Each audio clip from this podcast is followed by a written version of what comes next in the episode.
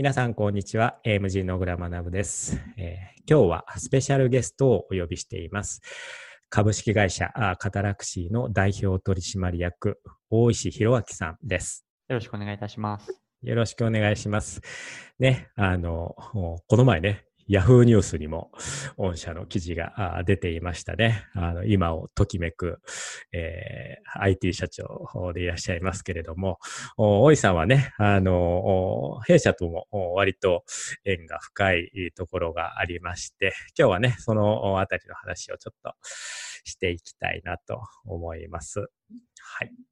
はい、お客さんではないですね、まずね。弊社のお客様ではないですね。ただ、えー、僕とも知り合って、もう5年ぐらい？それぐらいになりますね。5年ぐらいになりますよね。はい。で、えー、香港にあの時は、まあ今、あ実は29歳でいらして、今年30歳だよね。はい、そうです。うんだ5年前だから25歳の時に、えー、香港に移住してこようと思ってたんだよね。その通りですね。その辺のちょっといきさつをお伺いしていいですか？そうですね。ちょっと長くなるんですが、きましょう。まあ、大学生の、大学生の頃から、うん、まあ、中国という国に興味があって、えまあ、実際に中国語とか中国の経済を勉強していました。うんうんで大学を卒業して実際に北京のチーフ360という会社に、うん、えー、2013年に入社して、うんうん、まあ、とても刺激的な毎日を送らせてもらいました。うんうんうん。まあ、中国の会社に、えー、1年ぐらいいたんでしたっけ？そうですね、1年半ぐらいですね。1年半ぐらいいて、すいません、その後？その後、まあ、ビザの関係で、えー、一度日本に帰国しないといけなかった、はい、なって、日本に帰国しました。はい、ですが、まだ中国で、えー、IT でチャレンジしたいという気持ちは全く変わっておらず、うんうんうん、ただ、まあ、より自由な、えー、香港で働きたいと思って、えー、うん、まあ、香港に移住したいと思思いました。なるほど。中国から日本、そそれからその香港っていう流れですね。はい。はい。で、香港には結局移住は？え一度できて、はい。はい、まあ、あの、小倉さんと初めてその頃お会いして、まあ、はい、香港で IT スタートアップを始められるチャンスを与えていただけるのと引き換えに、はい、あのご縁があって、移住させてもらえるようになりました。そうですね。短い移住だったんですけれどもね。じゃあちょっとこのあたりの話は僕からさせていただいてもよろしいでしょうか。はい、あの大石さんね、その香港でどうやってビザを取るかっていうところで、えー、悩んで、えー、いらして、で、その時、えー、僕にあの連絡が来たというか、まあ、僕は、僕のことは大学生の頃から知ってたんだよね。なんかブログがなんか読んで。2011年から。はい。うんうんうん、でそのブログの熱心なあ読者でいてくれてで、えー、たまたまその時に作ってたウェブサイトになんかバグが出てたんですよね。はい。うん、で、そのバグを指摘してくれたのが一番最初の出会いというか、まあ、メールで、えー、壊れてますよみたいないうことを指摘してくれたのが、まあ、きっかけ、えー、だったんですね。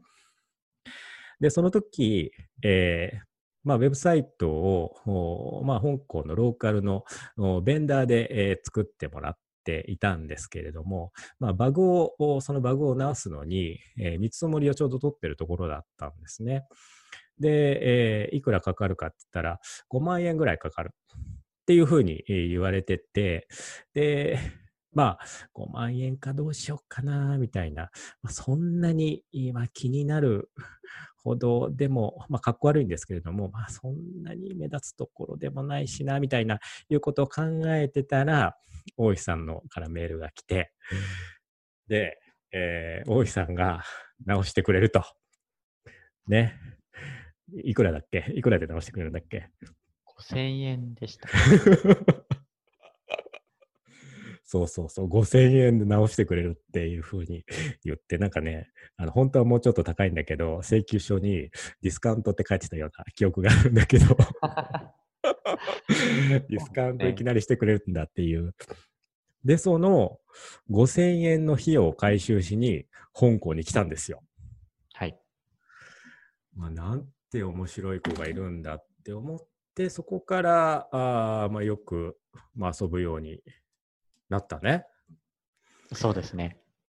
で、今、ビザでちょっと、まあ、なんだっけ、その、法人の口座開設が先か、ビザの取得が先かみたいな、いうような、はい、ちょっとデッドロックに乗り上げてて、で、はい、えー、そのうちで、えじゃあビザ取りなよって言って、で、その、僕の会社でビザを取得したんですね。それで晴れて移住ができるようになったんですがはい。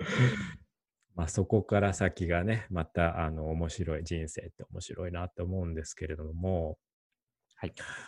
えー、まあもともとその IT スタートアップを香港でやるつもりだったんだけれど、はい、日本でやることになったんだよね。はい、そのあたりのいきさつをちょっとまた聞かせてくれる？はい。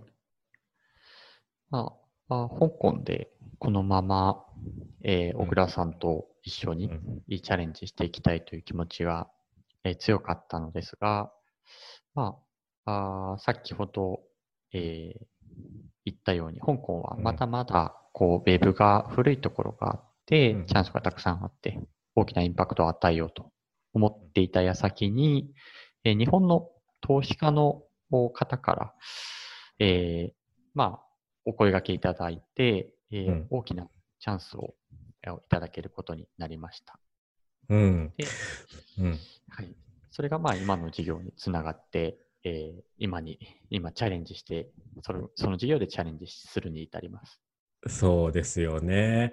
まあ、あの時は僕もその、すごい複雑な感情だったことを覚えています。大石さんが、まあ、ようやくね、あの、仲良くなって、えー、香港で、え、何か一緒にね、その IT ベンチャーでもやるか、みたいな話になってる時に、あの、東京でね、ま、これまた大きな話が舞い込んできて、まあそっちのチャンスを取るということだったので、まあ当然応援はするんだけれども、あの、あ、やっぱり、あの、能力のある人はいいな、みたいな ふうには 思った記憶が。うんうん、その説は申し訳ありません。いやまあこれもね、いろいろタイミングで、はい、ありましたけれども。で、えー、ちなみにどういった IT ベンチャーを東京でされてるんですか？はい、えー、簡単に言うと、えー、自動車とか家電とか建物に使われる金属部品の、うん、えー、購買のウェブプラットフォームです。購買のウェブプラットフォーム。うんうんうん、そうですね。えー、金属部品の、はい、えー、調達に、やっぱり今のご時世、えー、廃業が続いているものですから、困ってるメーカーの方々ってたくさんいるんですね。そういった方々に対して、え EC サイトのようなサービスを提供して、え幅広いメーカーさんに対して、えご注文いただけるようなサービスを運営しています。なるほど。それが始まったのが2年前ぐらいでしたっけ？そうですね、2018年ですね。で、えー、もう従業員の数も20人ぐらいいらっしゃるんでしたっけ？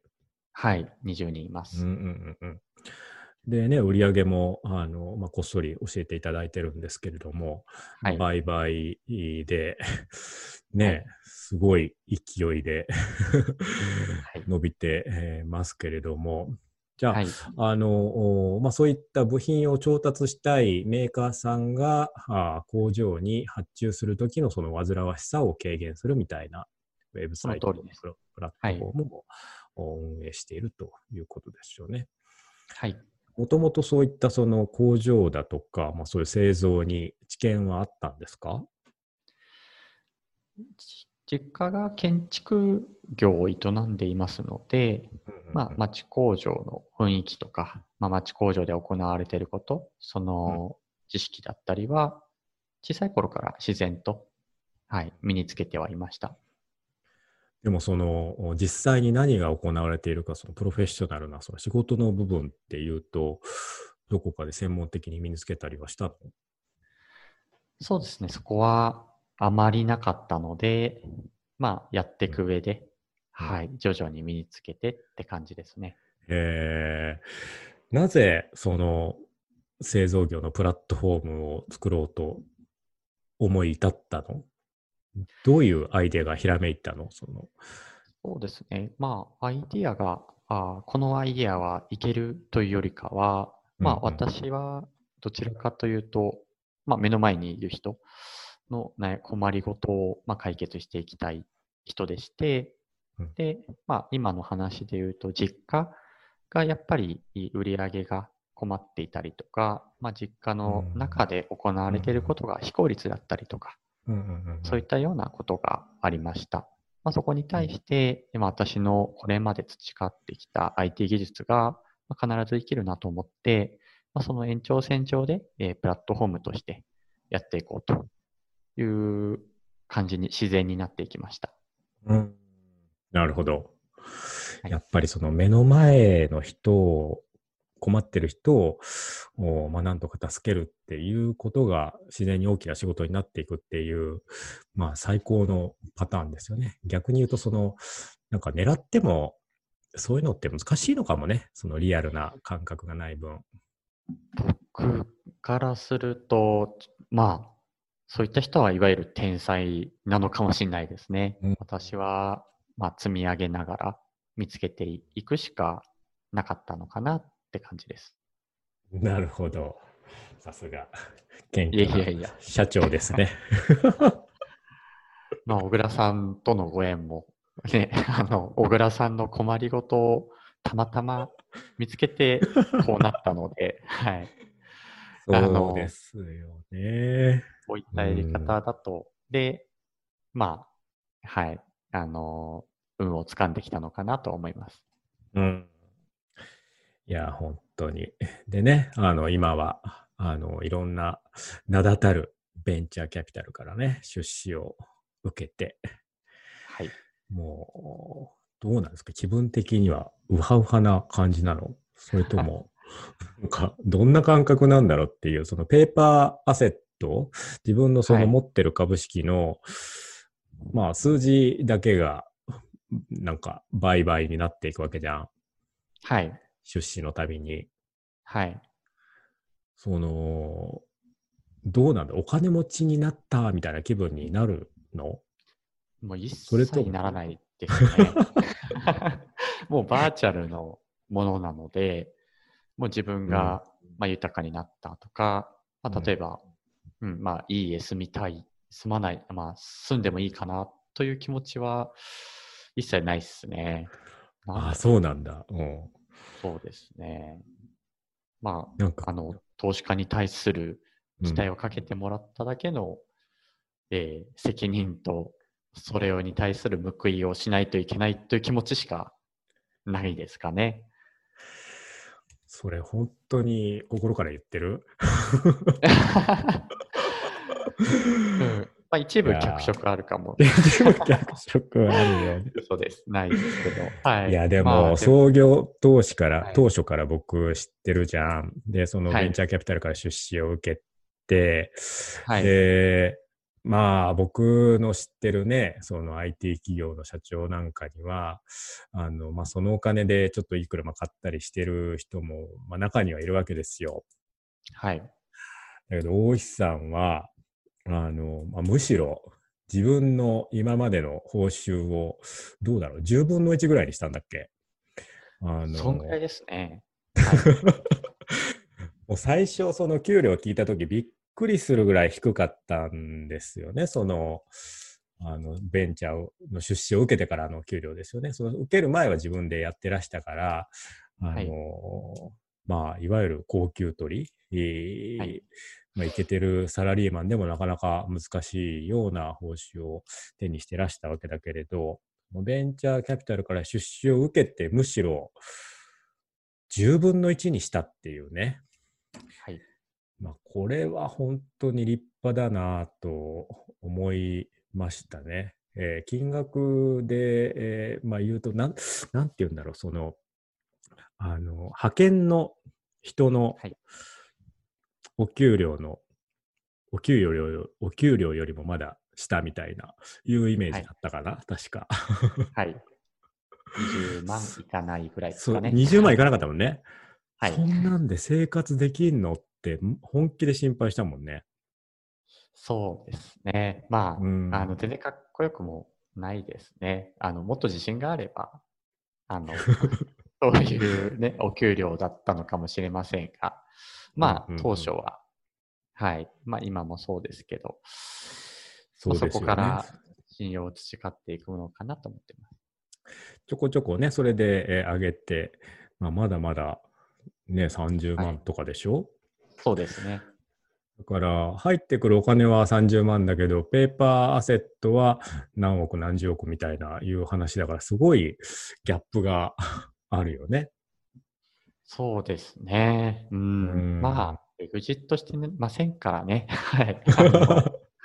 全然、私は、はい、あの、お金持ちになった感覚では、あまあい、いてはいけないなとも思ってます。